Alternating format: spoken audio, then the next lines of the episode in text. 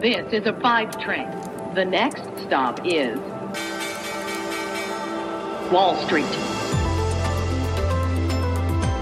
Hallo zu euch nach Deutschland und herzlich willkommen zu Wall Street Daily, dem unabhängigen Podcast für Investoren. Ich bin Sophie Schimanski und los geht's mit dem US-Handelsmorgen. Der Dow Jones Industrial Average fällt nach Handelsstart gleich mal um 160 Punkte, der S&P 500 und auch der Tech-Index Nasdaq Composite verlieren. Und der Dow und der S&P 500 hatten ja letzte Woche auf Rekordwerten geschlossen. Davon ist aktuell eben keine Spur. Grund sind Sorgen um äh, die Wirtschaft in China und da gucken wir gleich mal, wo das herrührt. Äh, schon mal vorab, es kommt vor allem vom chinesischen Konsumenten. Die Aktien, die mit einer sich schnell erholenden Wirtschaft verbunden wären, waren im Morgenhandel schwach. Die Aktien von Caterpillar zum Beispiel und Nucor gaben nach. Runter geht es hier insgesamt gerade, auch angesichts der wachsenden Unterstützung innerhalb der Notenbank, vielleicht schon im September eine Drosselung ihrer Anleihenkäufe anzukündigen und etwa einen Monat später mit der Reduzierung der Käufe tatsächlich zu beginnen. Wir schauen da heute mal drauf, wer das da sagt. Die Rendite der zehnjährigen Staatsanleihen sinkt auf 1,24 Prozent etwa und äh, nochmal zur Erinnerung, die Anleihenrenditen sinken, wenn die Preise steigen. Es gab es in der vergangenen Woche einen Rekord nach dem anderen an der Börse. Könnte das diese Woche wieder genauso laufen? Heute zu Wochenbeginn kann dieser Schwung nicht mitgenommen werden. Die Rede von Jerome Paul, Fettchef, das wäre schon am Dienstag etwas spannender. Immer mehr der Mitglieder sind dafür, dass man einen Einstieg ins Tapering verkünden sollte. Das heißt äh, Reduzierung der Anleihenkäufe in den USA.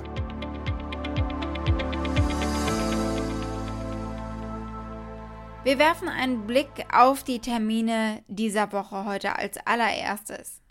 Und dann gucken wir auf die Notenbank, denn in Interviews mit Fettbeamten zeichnet sich ein Trend ab und vielleicht auch eine Trendwende. Wir erwarten diese Woche jede Menge Quartalszahlen von Einzelhändlern und schauen vorab mal auf die Prognosen. Nicht unbedingt auf die zu den einzelnen Unternehmen, sondern insgesamt auf den US-Konsumenten gerade und äh, auf den Markt für diese Unternehmen. Wie stehen sie eigentlich da? Wir werfen einen kurzen Blick auf den Einzelhandel in China. Und dann gucken wir auf Tesla und äh, was mit ihrem Autopiloten äh, schiefläuft und was da gerade los ist. Die Aktie des Tages ist die von Akasol. Der Batteriehersteller eröffnet ja heute mit dem Bundeswirtschaftsministerium eine Gigafactory in Darmstadt.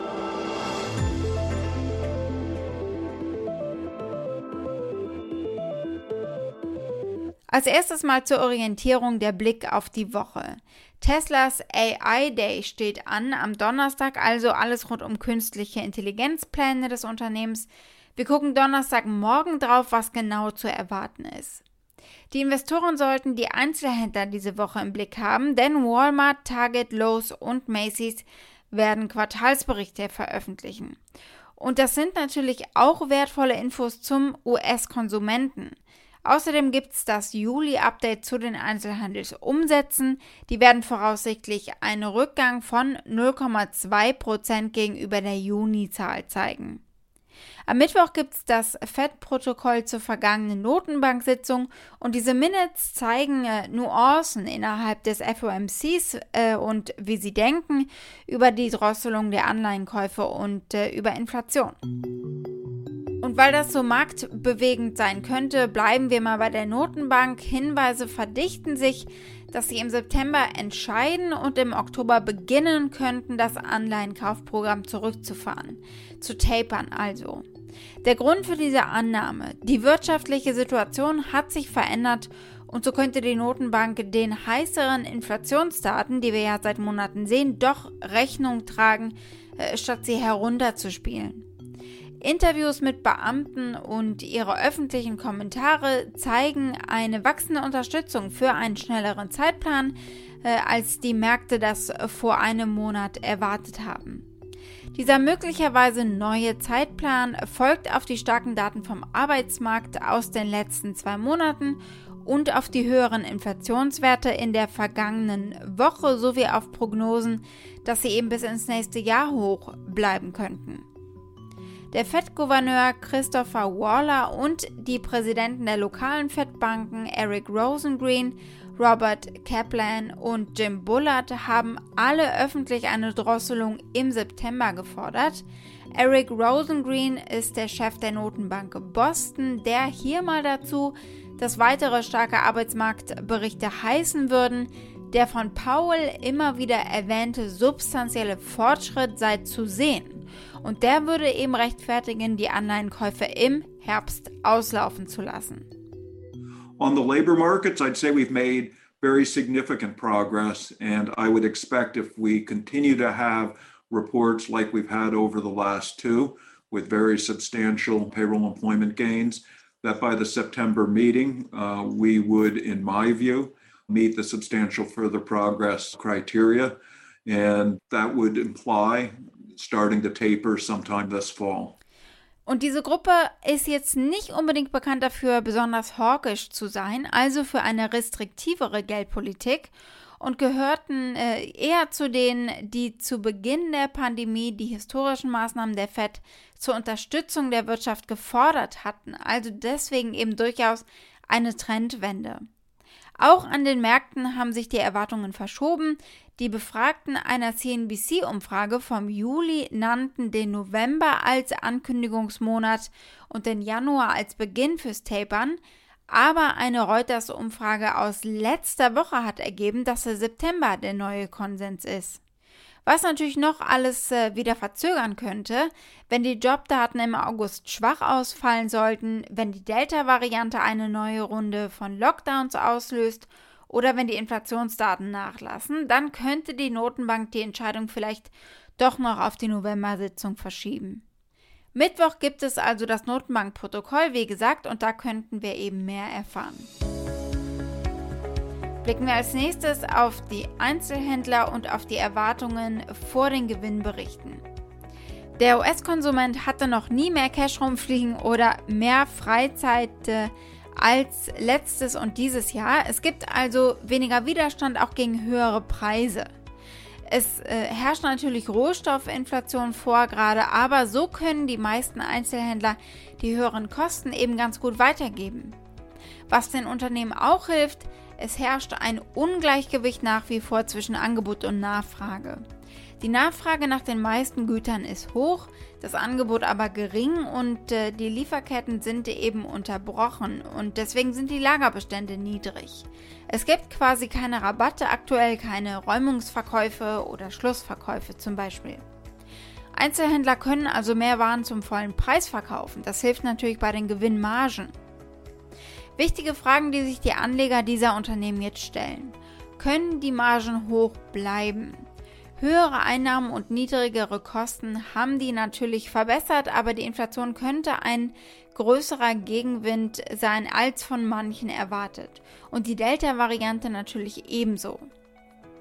Die großen Gewinner bislang im Einzelhandel, das äh, ist das Trio der Superseller Walmart, Costco und Target.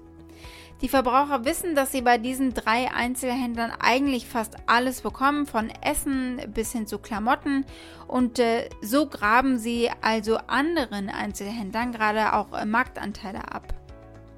Gucken wir mal auf die Aktien. Target hat äh, in diesem Jahr 48% zugelegt. Äh, Costco im Jahresverlauf ist um 19% gestiegen und Walmart um 4%. Was ihnen besonders hilft, der Sommer ist fast vorbei und die Schule fängt an. Seit Jahrzehnten ist das ein absoluter Katalysator für die Einzelhändler, auch schon in diesem zehn Jahre alten Walmart-Spot. I can't go to school with her. I can't introduce her to new friends or tell everyone how amazing she is. But I can give her what she needs to feel good about herself without breaking my budget. That's why I go to Walmart. All she has to do is be herself. Give them all the brands they love for low Walmart prices. Save money, live better. Walmart. Gucken wir auf die Einzelhandelsumsätze im Juli in China. Die stiegen gegenüber dem Vorjahr um 8,5 Prozent, klingt erstmal nicht schlecht, prognostiziert waren aber 11,5 Prozent. Die Verbreitung der Delta-Variante hat definitiv Besorgnis über den wirtschaftlichen Verlauf in mehreren asiatischen Ländern, darunter eben China, geweckt. Der Umsatz im Bereich Online-Shopping verlangsamte sich im Juli besonders stark und stieg um nur 4,4 Prozent. Die Kategorie ist in den letzten fünf Jahren um durchschnittlich 21 Prozent gewachsen. Blicken wir als nächstes auf den Autobauer Tesla. Der hat Ärger. Die US-Regierung hat eine Untersuchung des teilautomatisierten Fahrsystems, also des Autopilots von Tesla, eingeleitet. Die National Highway Traffic Safety Administration kündigte diese Untersuchung am Montag auf ihrer Website an. Die Untersuchung umfasst die Modelle Y, X, S und 3 der Jahre 2014 bis 2021. Die Agentur sagt, dass sie seit 2018 elf Unfälle identifiziert haben, bei denen Teslas auf Autopilot oder zumindest bei automatischer Geschwindigkeitsregelung äh, in Fahrzeuge mit blinkenden Lichtern zum Beispiel gerauscht sind. Hier mal ein gutes Beispiel dafür, das habe ich bei YouTube gefunden. Der Autopilot erkennt hier nicht, dass eine Spur gesperrt ist und äh, gibt Gas trotz Pylon. Oh my god, oh my god, oh my god, what's going on? Oh, looks like there's a closed exit up here. Let's actually see if it comes out of this lane. Oh no, it's accelerating. Oh no, oh no, oh no, oh, okay. Nope, nope. Alright. Nope. Yeah. Oh my god. Yeah, this is not good. That's why you can't fall asleep at the wheel, dude. Also da war jetzt in diesem Fall menschliches Eingreifen eben sehr wichtig, aber Autopilot wurde häufig schon mal von Fahrern missbraucht, die betrunken am Steuer saßen oder sogar auf dem Rücksitz erwischt wurden, während das Auto über die Autobahn rollte. Die Behörde hat seit Juni 2016 Ermittlungsteam zu 31 Unfällen mit teilautomatisierten Fahrerassistenzsystemen entsandt. Von diesen Unfällen betrafen 25 den Tesla Autopilot und nach Angaben der Agentur wurden davon 10 Todesfälle gemeldet. Die Aktie des Tages ist die von Akasol. Der Batteriehersteller eröffnet heute mit dem Bundeswirtschaftsministerium die Gigafactory in Darmstadt. Und diese Gigafactory 1 oder 1 kann Batteriesysteme mit einer Kapazität von 2,5 Gigawattstunden bauen und nahm bereits im vergangenen Oktober die Serienproduktion auf. Der vom US-Autozulieferer Borg Warner übernommene Batteriehersteller will eine baugleiche Fabrik in der Nähe der US-Stadt Detroit aufbauen. Sie sind schon in den USA vertreten, das hat CEO Sven Schulz letztes Jahr erzählt. Dort sind wir jetzt in unser neues Headquarter mit einer Produktionskapazität zu Beginn von einer Gigawattstunde und dann ab 22 mit zweieinhalb Gigawattstunden. Und ähm, da sind wir auch besonders stolz darauf, in Hazel Park, Michigan, wir produzieren dort auch jetzt für die Kunden erste Batteriesysteme. Also Akasol wird nun auch international. Das freut uns sehr. Akasol stellt ja Batteriesysteme für Busse, Lastwagen, Industriefahrzeuge und Schiffe her und äh, wird so von der zunehmenden Elektrisierung dieser Fahrzeuge eben profitieren. Im Februar war bekannt geworden, dass der in mehr als 20 Ländern aktive Autozulieferer Borgwarner das hessische Unternehmen übernimmt. Akasol verspricht sich davon natürlich vor allem neue Marktzugänge und äh, die Akasol-Aktie hat im Xetra-Handel allerdings äh, zeitweise 0,16% verloren und steht aktuell bei etwa 122 Euro. Was sagen Analysten? Zwei sagen, die Aktie im Portfolio aufstocken und viermal heißt es halten. Das durchschnittliche Kursziel liegt bei 117,42 Euro. Wall Street. Damit war es das für heute. Ich hoffe, ihr seid morgen wieder mit dabei. Schickt gerne eure Fragen oder Vorschläge. Ihr erreicht mich unter wall-street-daily at mediapioneer.com. Habt einen schönen Abend heute noch, eure Sophie.